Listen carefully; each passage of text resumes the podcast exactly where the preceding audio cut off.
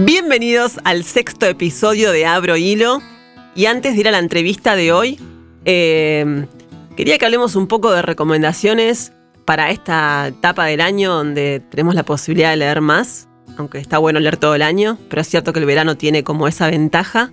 Así que invité a un referente del mundo de los libros, de las novelas, de los cuentos.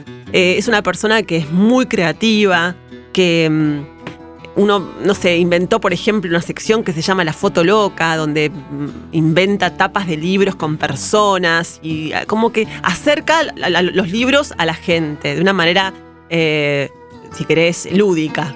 Eh, esa persona se llama Sebastián Lidihover, que además fue librero mucho tiempo, trabajó en editoriales. La verdad que cuando él trabajaba en prensa, en las editoriales, era un placer recibir sus gacetillas porque no eran letras muertas, era como una mirada sobre el libro que, del que estaba hablando, se notaba que sabía lo que te estaba recomendando. Entonces le dije, Sebas, venite a Abro Hilo y tráete muchos libros que te hayan gustado para que la gente que lo escucha agarre un lápiz y un papel y empiece a anotar y que tenga ideas para estas fiestas.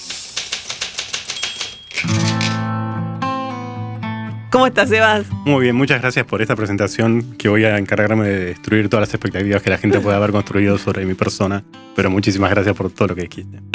Aparte vino con una bolsa, como más o menos hay como 15 libros. Así que vamos a hacerlo así como, como un juego, ya que a vos te gusta tanto jugar y a mí también. Em, vamos a decir, quiero que me recomiendes una novela que te haya volado la cabeza. O un libro que te haya volado la cabeza. A mí, eh, un libro que, me voló. Yo tenía una sección que llamaba Vuela Peluca, que yo de hecho, bueno, en realidad quería, cuando estaba en la librería, quería poner como pelucas en el techo pegadas, como para marcar dónde estaban guardados los libros que te volaban la peluca y decirle a la gente, mires por acá, si, si miren el techo, acá están todos los libros, Vuela Peluca. Es muy bueno, eso. Hay, hay uno que a mí que me, que me gustó mucho, que se llama La pureza de las palabras, de Jenny Erpenbeck, que es un libro.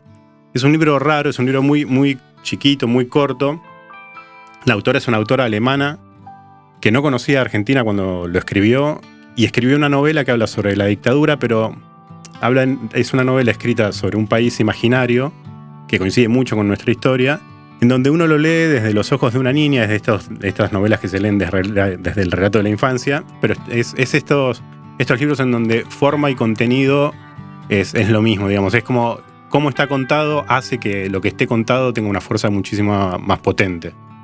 Hermoso, bien. Una novela de amor. Una novela de amor. Hay una novela de, Jeffrey Eugenides que se llama La trama nupcial. Ay, me encantó. Yo la leí, sí. Él, es un autor que, publica cada 10 años más o menos los libros y, cada uno de esos libros, como tiene 10 años para escribirlos, los escribe bastante distintos. O sea que digo esto porque es un autor que uno le puede entrar por cualquiera de los libros, no es que, no es que tiene que entrar por Las Vírgenes Suicidas, puede, puede entrar por la trama nupcial si le interesa. Y lo que tiene divertido el libro, el libro es un, poco gordo, es, este, es grande. Y la trama es la siguiente: la, protagonista está terminando, acaba de terminar de recibirse. Su, su tesis es por un, profesor que en algún momento dijo que la literatura, cuando se, perdió de la, trama nupcial, que era que cuando el casamiento, con la época victoriana, cuando el casamiento te definía tu destino, eh, eso era como un gran tópico de la literatura. Cuando eso se, felizmente, la sociedad se modernizó y ya el, matrimonio es otra cosa distinta, él decía que la literatura se perdió de algo importante que era esto, este tópico de, la trama nupcial. Entonces, esta protagonista que le gusta mucho las novelas victorianas, lo que sucede es que uno empieza a leer el libro y es ella despertándose después de la fiesta de haberse recibido, en donde eh, vemos que está entre dos amores. Uno es el que le arrastra el ala a ella, digamos que que hace tiempo que, le viene insistiendo, y otro es al que ella aspira. Y la novela está contada como si fuera un triángulo amoroso, pero en donde solo están dibujados los vértices. Y cada vértice es el punto de vista de estos tres personajes. Entonces, en una novela extensa, uno lo que va pasando entre los capítulos es, bueno, ahora veo el vértice este, ahora veo el vértice este de, cada uno de los tres personajes, y se construye este triángulo amoroso en, viendo las distintas miradas de cada uno de lo que le va pasando. Y, la genialidad de Villanides es que lo que hace es que sea también una novela victoriana, porque en realidad es una mujer que está, eh, o sea, recupera ese tópico de las novelas de Jane Austen, demás, en donde es una mujer que dice, bueno, me enfrento entre dos destinos y mis dos destinos profesionales, de vida, económicos, lo que sea, dependen de qué decisión tomo respecto a mi corazón, si No. sigo para este lado o para este otro. Me encantó. Dos hombres, dos destinos y es una novela que está llena de libros porque creo que él es un personaje, bueno, ella estudiaba letras, ¿no? Eh, creo que sí. Eh, pero me- tengo el recuerdo de ese, como que hay mucha literatura en este libro. Sí, sí, va en la pila de libros sobre libros. Sí, bien, muy bien. Entonces, eh, La trama nupcial de Jeffrey Eugenides. Un libro de una, a ver, escritora joven. Cuentos. ¿Tenemos? Sí, ¿no Así tenés? muy- no, sí, muy, muy, muy resumido. Para mí hay que leer a Sheulin, a Enríquez y a Valeria Tentoni, porque Sheulin, Sheulin es, Samantha Sí. Sheulin es eh, sostener una cuchara y que la cuchara se doble. Me encanta. Mariana Enríquez es que la cuchara no se doble, pero que te dobles vos. Y Valeria Tentoni es que ni vos te dobles, ni la cuchara se doble, sino que veas en el reflejo de la cuchara algo que no tiene cuerpo, pero lo ves reflejado. ¿Ves? Me encanta. Eso es lo que yo quiero. Me encanta cómo lo resumiste. Está perfecto. Bueno, Mariana Enríquez estuvo en Abro Hilo. Eh, Samantha está un poco lejos, pero ojalá que algún día la tengamos. Sí, sí, muy bien. Me gustó esa descripción de la cuchara, ¿eh? Es, eh, ¿Viste? Es- son como cocineros, finalmente. sí. Bueno, a ver, y mm, un clásico. Moby Dick. Para mí hay que leer Moby Dick. Por más que, que Moby Dick sea una novela que quizás ahora te, te cueste un poco entrar a leerla, eh, es un libro completísimo. Es un libro que tiene. que por momentos está escrito como si fuera una obra de, de teatro, por momentos como si fuera un ensayo. Hay un capítulo que es un embole atómico que se llama Cetalogía y te explica cómo. como parece un capítulo de, de un libro de biología marina, pero está puesto ahí por algo y funciona.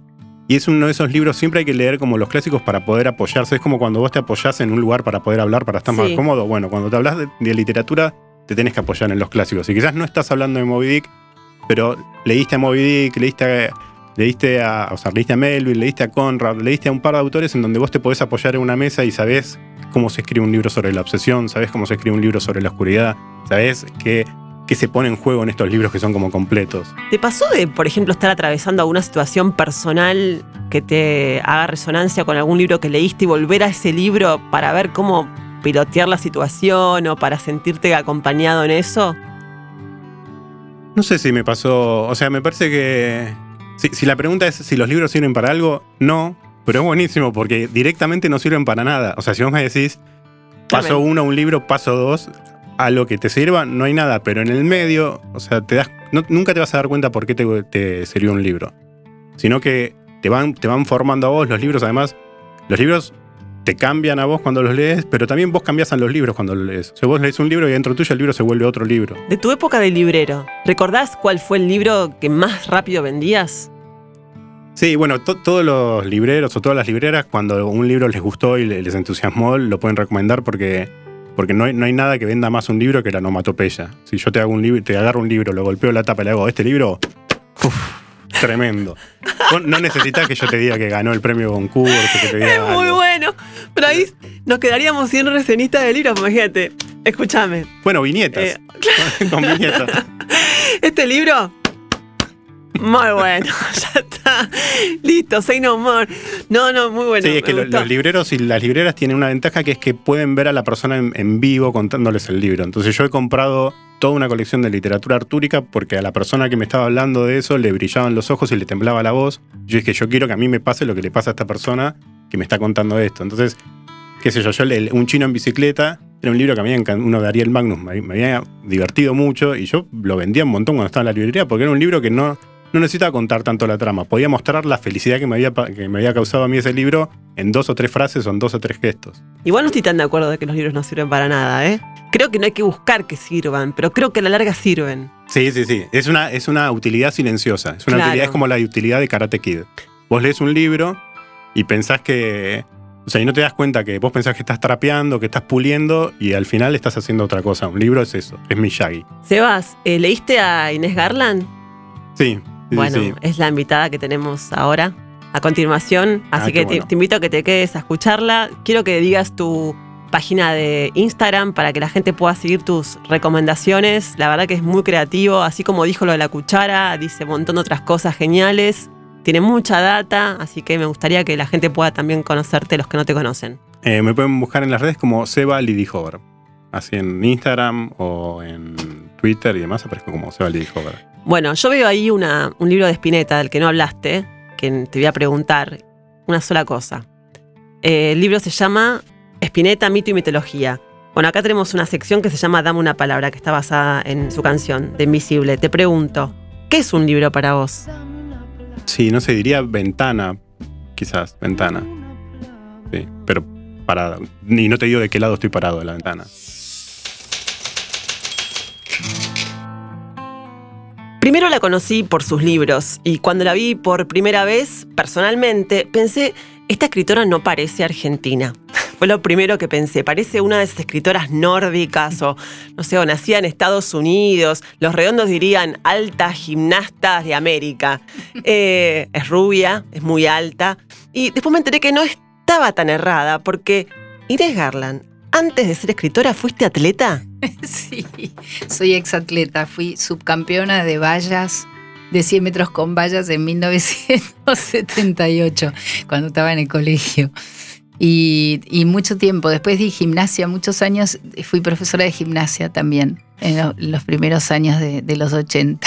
Ah, mira, se nota porque tu cuerpo está muy presente, no tu cuerpo, sino el cuerpo está muy presente en tus libros. Sí, sí, después soy instructora de terapia corporal también, pero eso lo, lo estudié de mucho más grande por un tema de de una búsqueda, si querés, más eh, del alma, por decirlo de alguna forma, y, que era a través del cuerpo. Y hasta el día de hoy, ahora estoy bastante cachuza, pero igual bailo mucho y busco cosas a través del sistema Milderman, en su momento fue el sistema Río Abierto, sí. Eh, el cuerpo está muy presente. Hay que decir que Inés Garland es una mujer muy bonita, además de escribir muy bien. Eh, escribe, escribe desde los 10 años, pero recién empezó a mostrar lo que hacía a los 38 y a publicar pasados los 40. ¿Cómo y por qué la espera? Bueno, en realidad la espera fue por un tema de inseguridad mía, de pensar que lo que hacía no valía la pena demasiado como para publicarlo, que había tan buenos escritores y tan buenos libros que yo no sumaba mucho nada.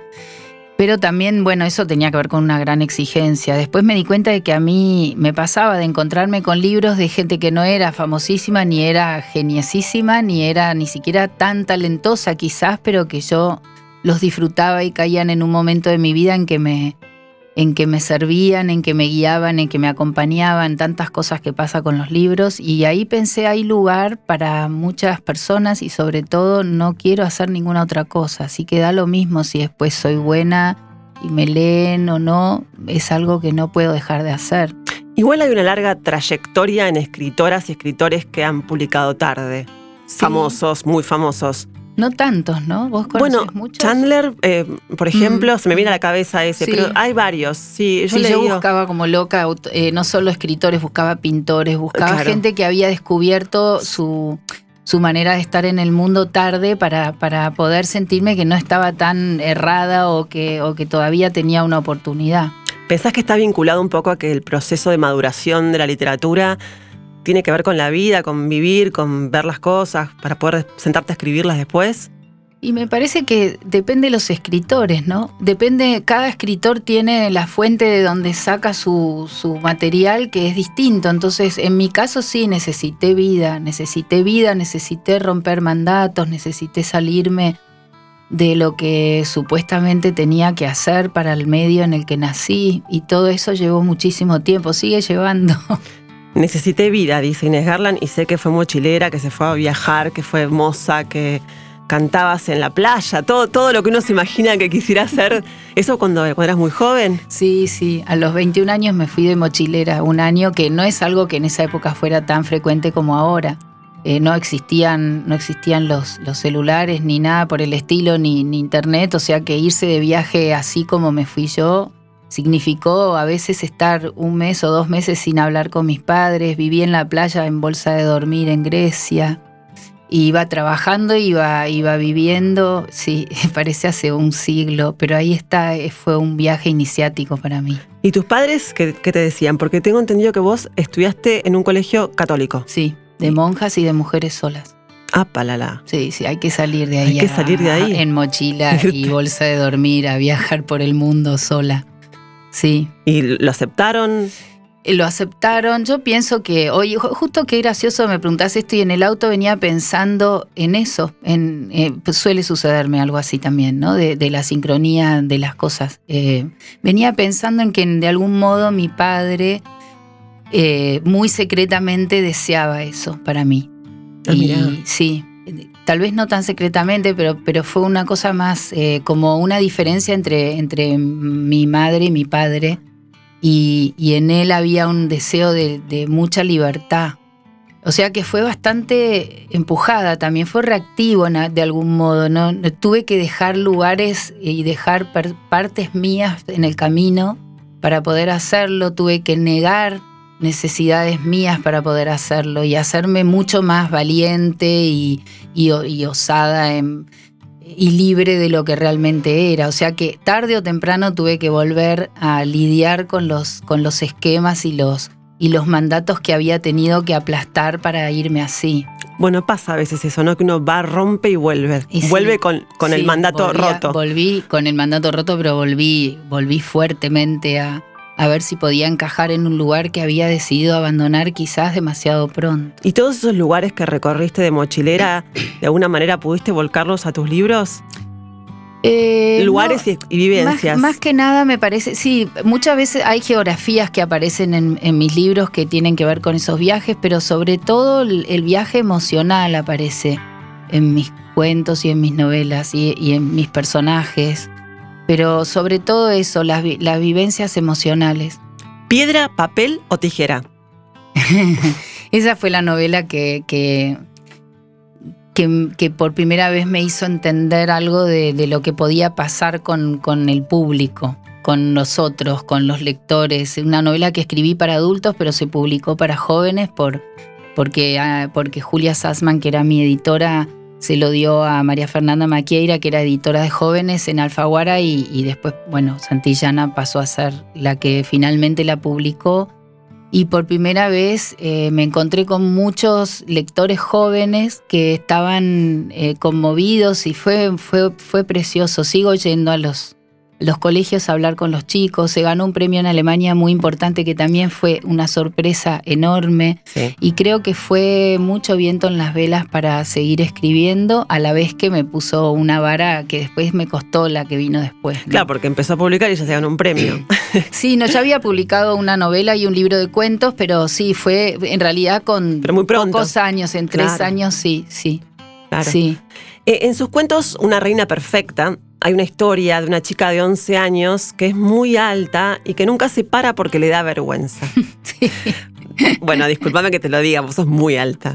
Vos también sos alta. Yo soy también alta. Capaz que no sé cuánto, pero también, o sea que tenés que saber esta experiencia. De todas maneras, me parece que cada persona lo vive distinto. Hay gente alta que está feliz de ser alta y mujeres altas que van por la vida con tacos. Yo, yo tuve muchos problemas, me sentía que intimidaba mucho a la gente. Y cuando escribí ese cuento tenía una compañera que era muy bajita, que no, que pero muy bajita, en el otro extremo, y, y me dijo, nunca pensé que lo que me pasaba a mí te podía pasar a vos también, porque yo te veía de lejos y te veía que vos eh, como que para mí tenías todo resuelto. Fue muy linda conversación. el sentimiento de inadecuación es bastante más común de lo que uno cree.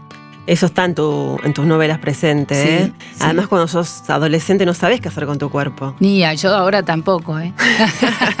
Sigo siendo adolescente. si yo tuviera que decir cómo escribe Inés Garland, diría que su escritura está como basada en lo sutil y en las contradicciones. ¿no? Como que siempre en las novelas de Inés, eh, en sus cuentos, noto eso. Y temas incómodos. Mm. Así que voy a hacer un breve repaso por tus tres últimos libros. La arquitectura del océano, hermoso título, año 2014. Un libro poblado de mujeres, eh, poblado de cuentos que ocurren en la playa, el río, la selva, la ruta. ¿Por algo en especial elegiste todos esos lugares?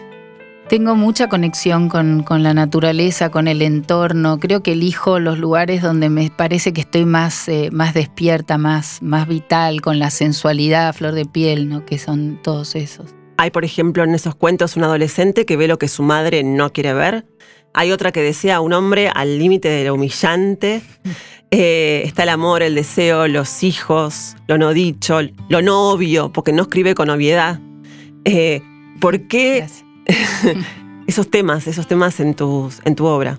Son los temas que me ocupan, es lo que miro. Desde que era muy chica miraba eso, miraba las relaciones de mis padres, de los amigos de mis padres. Me interesaba muchísimo eh, el mundo de, de, las, de los vínculos, la forma en que nos vinculamos y la libertad versus el sometimiento. ¿no? Hay un cuento que recuerdo muy lindo que está la madre y la hija y, la, y la, de repente la madre se sienta en el auto, en la parte trasera y ve su cuello, el reflejo de su cuello, hay una reflexión con eso. Mm. Me, me, lo acordé así y no me acuerdo bien qué era, pero tengo presente, tengo presente ese momento. Y en realidad es la reflexión sobre el paso del tiempo. Eh, Sharon Olds tiene un poema maravilloso donde habla de la sustitución, de cuando tus hijas eh, o tu hija en ese caso y en el caso de Sharon Olds en el poema también, eh, se ven, ves que, vienen tan nuevas, tan, tan llenas de vitalidad, con toda la vida por delante y vos te estás retirando. Estás, eh, lo que ella ve de su cuello es el lugar donde más se ve la edad, el cuello.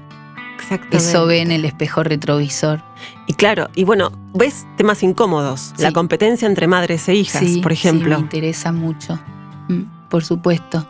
Es, es que a mí lo que más me interesa de la literatura en general y del arte es romper con los lugares comunes. Con, eh, si vas a hablar de la relación de madre-hija como una tarjeta Hallmark, comprate una tarjeta Hallmark. Si no, lee y fíjate a ver que hay cosas mucho más interesantes, porque en la negación de todo eso se generan las cosas más perversas para nosotros. En la arquitectura del océano eh, hay mujeres libres, pero con tendencia al sometimiento. Y en una vida verdadera, más verdadera, hay una mujer que se reencuentra con un hombre después de 30 años por Facebook y, y arrancan una relación de una de las más apasionadas que leí en los libros. ¿No? Hay como una especie de libertad, pero aún así sometida, ¿no? ¿Puede ser? Sí, sí, porque la libertad es para pensar que puede tener una relación con un hombre casado y, pensar que puede armar un vínculo con él que no sea un triángulo, que eso es estar fuera de lo que se dice. Y en ese sentido es la libertad y el sometimiento estado en otras cosas, en, en, primero en, que finalmente no es posible o no resulta posible, posible tal vez sea porque por las decisiones que toma el hombre, ¿no? Pero, pero en ese sentido sometida. Yo no sé vos en qué, en qué más lo veías, porque siempre me interesa también lo que el lector ve. Yo lo que, lo que noté en ese libro, eh, que explica muy bien las contradicciones de una mujer cuando sale con un hombre casado. Mm. Esa cosa desaforada del sexo, y además, pero además humillante, porque mm. sos como la tercera. Claro, es que ella no lo vive así. Ella, justamente lo que está planteado, yo, yo tampoco lo sentía así cuando lo escribía. Para mí, igual el lector siempre es libre de entender lo que quiera. No ¿eh? digo que sea este caso, pero ah. está esa contradicción de lo desaforado y, algo de humillación.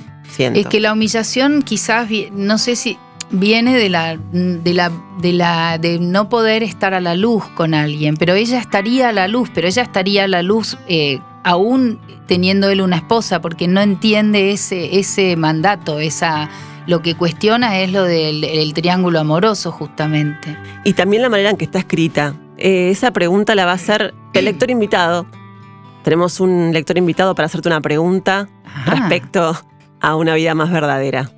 En una vida más verdadera eh, hay una forma de escritura que a mí me remite mucho a los mensajes de redes sociales, de WhatsApp, de Facebook, y pensaba que lo que tiene de nuevo la infidelidad, si es que tiene algo nuevo, es que ahora queda todo como grabado. Quería ver si habías reflexionado sobre esto y si obviamente sospecho fue una decisión totalmente consciente de, escritura a partir de ese, ese, estilo, digamos, o de ese eh, formato. Eh, yo no quise en realidad hay, varias cosas que contestaría a esta pregunta. La primera es para mí no es una novela sobre la infidelidad. Es una novela, perdón, sobre un vínculo entre dos personas. Uno de ellos es casado, pero no es una novela para mí sobre la infidelidad.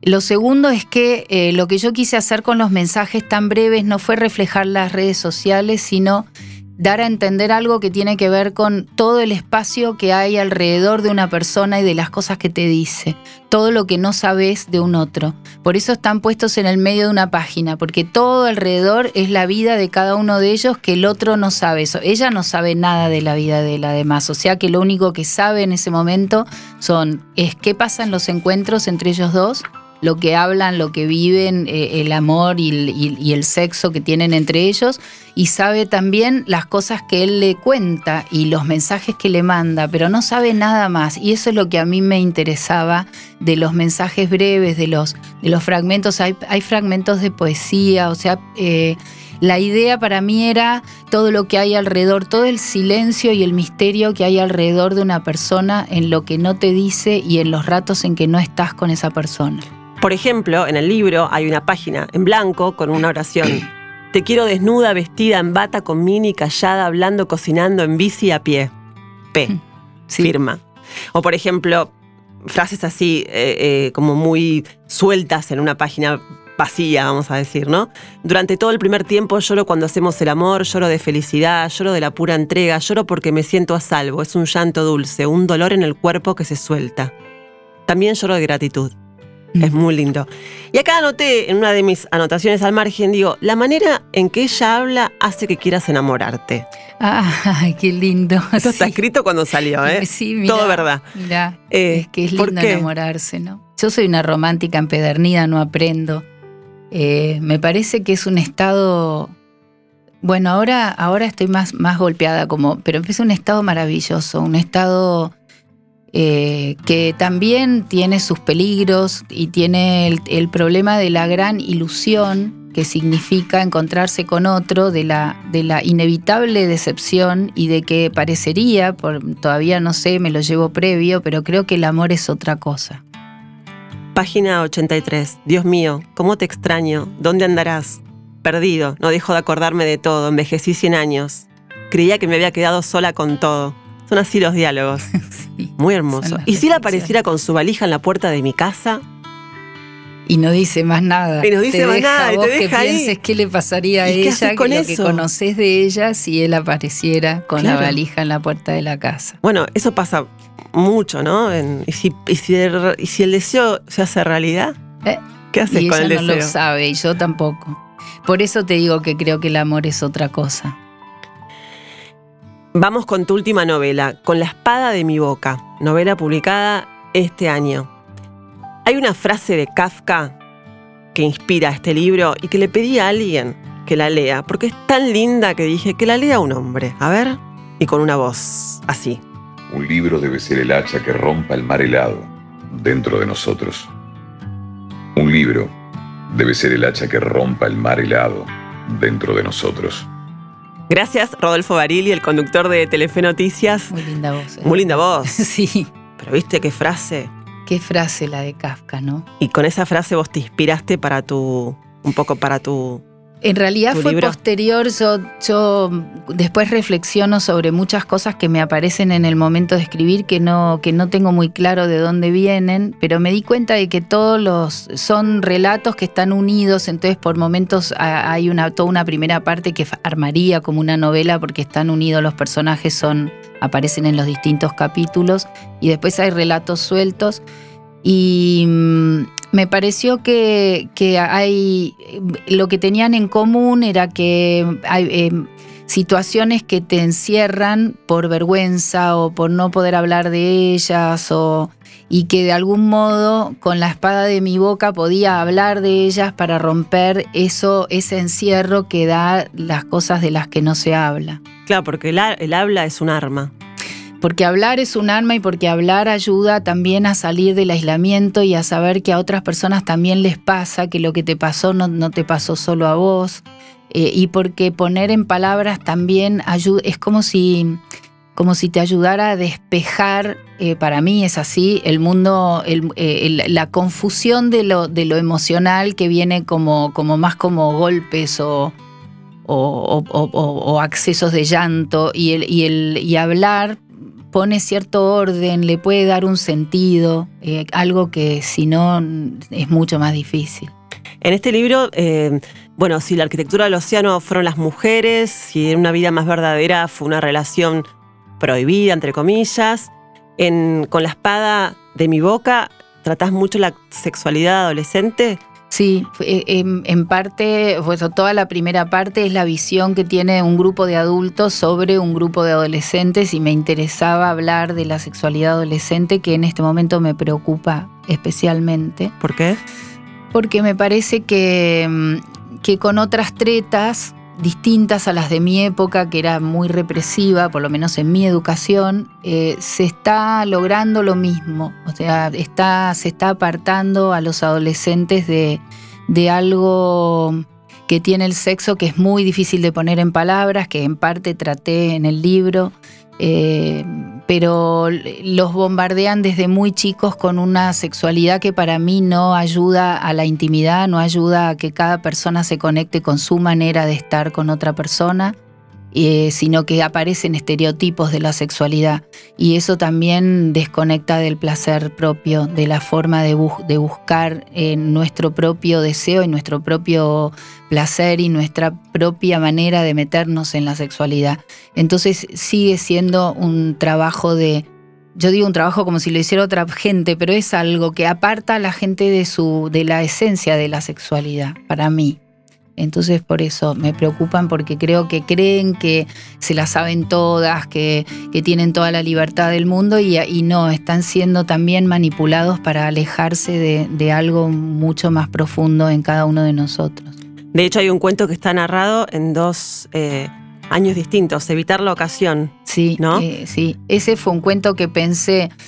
Em, el momento del encuentro sexual es idéntico, porque para mí hay cosas que no cambian, y todo el contexto es diferente. Entonces, si en el, en el de 1978 creo que es, eh, los padres no están y se fueron y la casa está vacía y por eso ellos pueden estar juntos, en, en el 2017 está el padre en el cuarto de al lado, inclusive le hace un, comentario un poco procaz al hijo con respecto a la novia antes de que se vayan al cuarto. Es un padre cómplice de los que hay ahora, un padre amigo, pero que también es incómodo para el chico que sea tan cercano.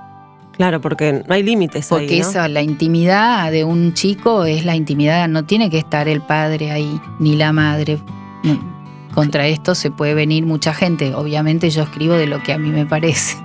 Claro, sí. Y la belleza física también está presente en tus cuentos. Sí, la, la presión por la, mm, la, presión por la belleza física, que es otra de las cosas que, otra de las cosas que, sirven para apartarnos de, nosotros mismos, de nuestros deseos. De, eh, esto también pasa por el tema de sentirse inadecuado. Y si te sentís inadecuado, ir al encuentro de otra persona es medio difícil, ¿no? La zorra ilusa es un cuento que me divirtió mucho. Eh, que dice una, frase muy buena que dice, de las paradojas se sale por arriba. Y es, una, es un cuento donde una mujer empieza a contar toda su, su derrotero sentimental y sexual. Podría, sí. ¿no? Sí. Y, ahí también se reflejan como nuevas formas de ser hombre o las nuevas masculinidades. En un momento, hay uno que habla sobre eso. Eh, bueno, me, gustó mucho, pero una de las cosas que me pareció de ese cuento dije, los hombres no te tienen en cuenta. ¿Viste que son hombres que no te tienen en cuenta? Es verdad, son hombres que no tienen en cuenta a las mujeres. Después me pasó de encontrar con muchas mujeres que me dijeron que, que se habían sentido profundamente identificadas. Creo que, por supuesto, hay hombres distintos, a Dios gracias, y que sean cada vez más, pero hay algo de no escucharse de, y de no mirarse, que bueno, la mujer es la que por tampoco me gusta meter las cosas en, decir todas las mujeres, todos los hombres, porque no es así, pero pero estamos más educadas para mirar al hombre, admirar al hombre, escuchar al hombre en lo que desea, o por lo menos las de mi generación seguro. Y y los hombres en dejarse mirar, dejarse escuchar. Entonces hay algo de prestar atención a las mujeres, de, querer conocer a alguien tan diferente. Pero hay una cosa muy power en cómo empieza ese cuento que ella va diciendo algo así como, decido muy rápidamente si un hombre ¿me va a interesar o no? Mm, Y es un poco así. es un poco así. Aunque también muestra la contradicción, porque dice, no, este no. Y después dice, bueno, está bien, voy. Después transa, Esa cosa de, sí, bueno. sí.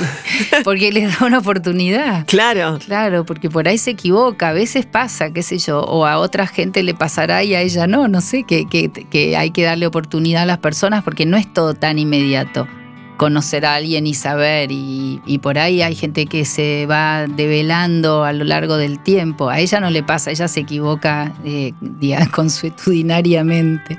Sí, se equivoca. Bueno, sexo. Sexo, eh, otra de las.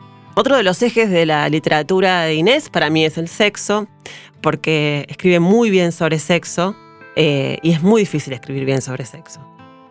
¿Leíste Mm. literatura erótica? Eh, leí, sí, supongo que en, su momento se consideraría y ahora también, ¿no? En su momento me, partió la cabeza Lady Chatterley Slaver, leí mucho a Anais Nin. Eh, después fui Erika Young, en su momento también me, acuerdo, El miedo a volar fue, impresionante. Y después distintas cosas que ahora no me voy a acordar, cuentos, pero no es, no es que haya leído mucha literatura erótica, se me, se me cruzaron cosas muy preciosas eh, que leí eh, y encuentro erotismo en, en- en libros que a lo mejor no, no se considerarían eróticos también, ¿no? En- estoy tratando de pensar en cuáles, pero eso también me pasó, Eh, ¿Considerás el cerebro un órgano erótico? absolutamente. Ah, bien. Eh, no en el caso de todo el mundo, pero sí, absolutamente. Hay un término ahora que se llama algo de sapio sexual.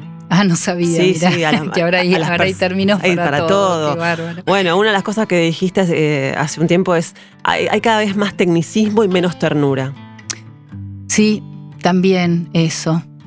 El, el- el tecnicismo, ¿qué tiene que ver, no?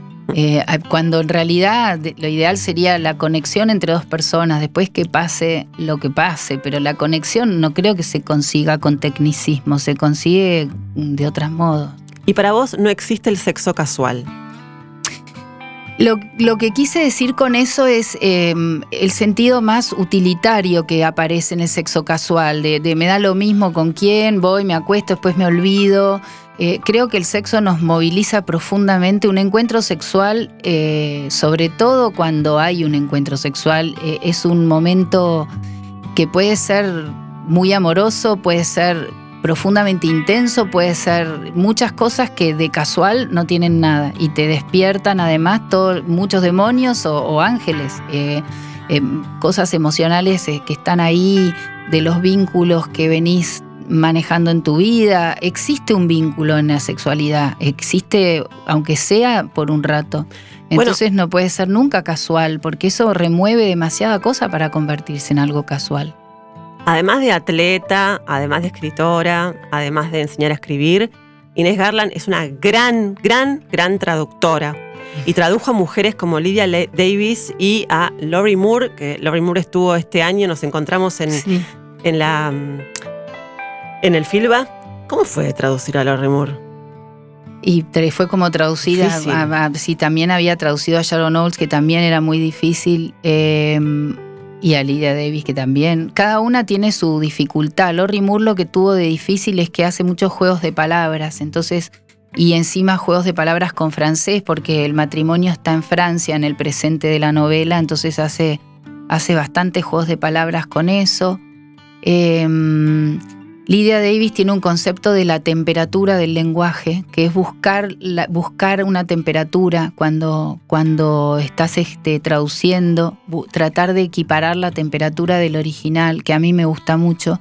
Y después eh, John Berger habla de la confabulación de las palabras, que dice que él pone una palabra en una oración y, y siente que todas las demás de la oración y después del párrafo se confabulan para aceptarla o rechazarla. Qué lindo eso. Es precioso. Es muy lindo. Y que, y que encontrar la palabra que, que las demás aceptan es, es encontrar la palabra. Y eso funciona tanto para escribir como para traducir. La diferencia es que tenés que, que hacer, que seguir la confabulación original cuando, cuando traducís. No podés hacer tu propia confabulación.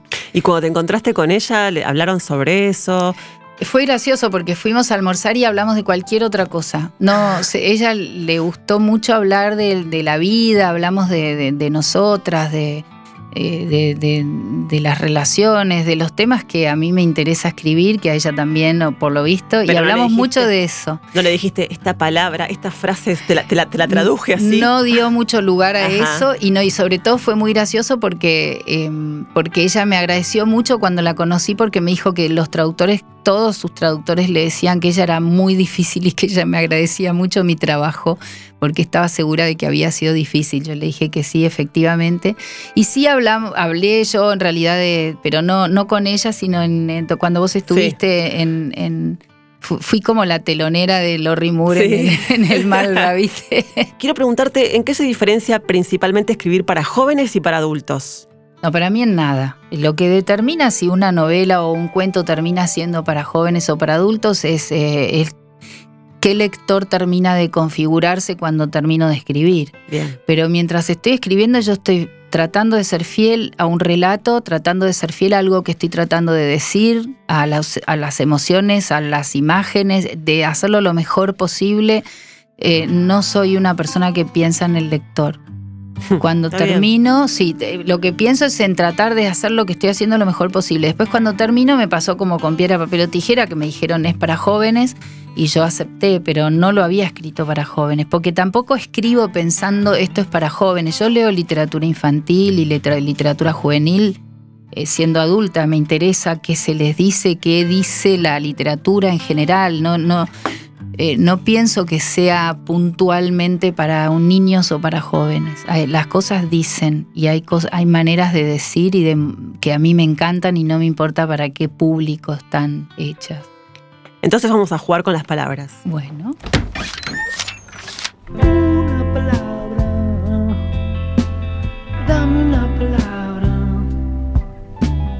te voy a decir una palabra y vos me vas a decir otra. Si querés puedes agregar dos porque bueno, vos sos la invitada. tengo Eh, changüí. Esto está basado en una canción de Invisible de Spinetta. Vamos a ver.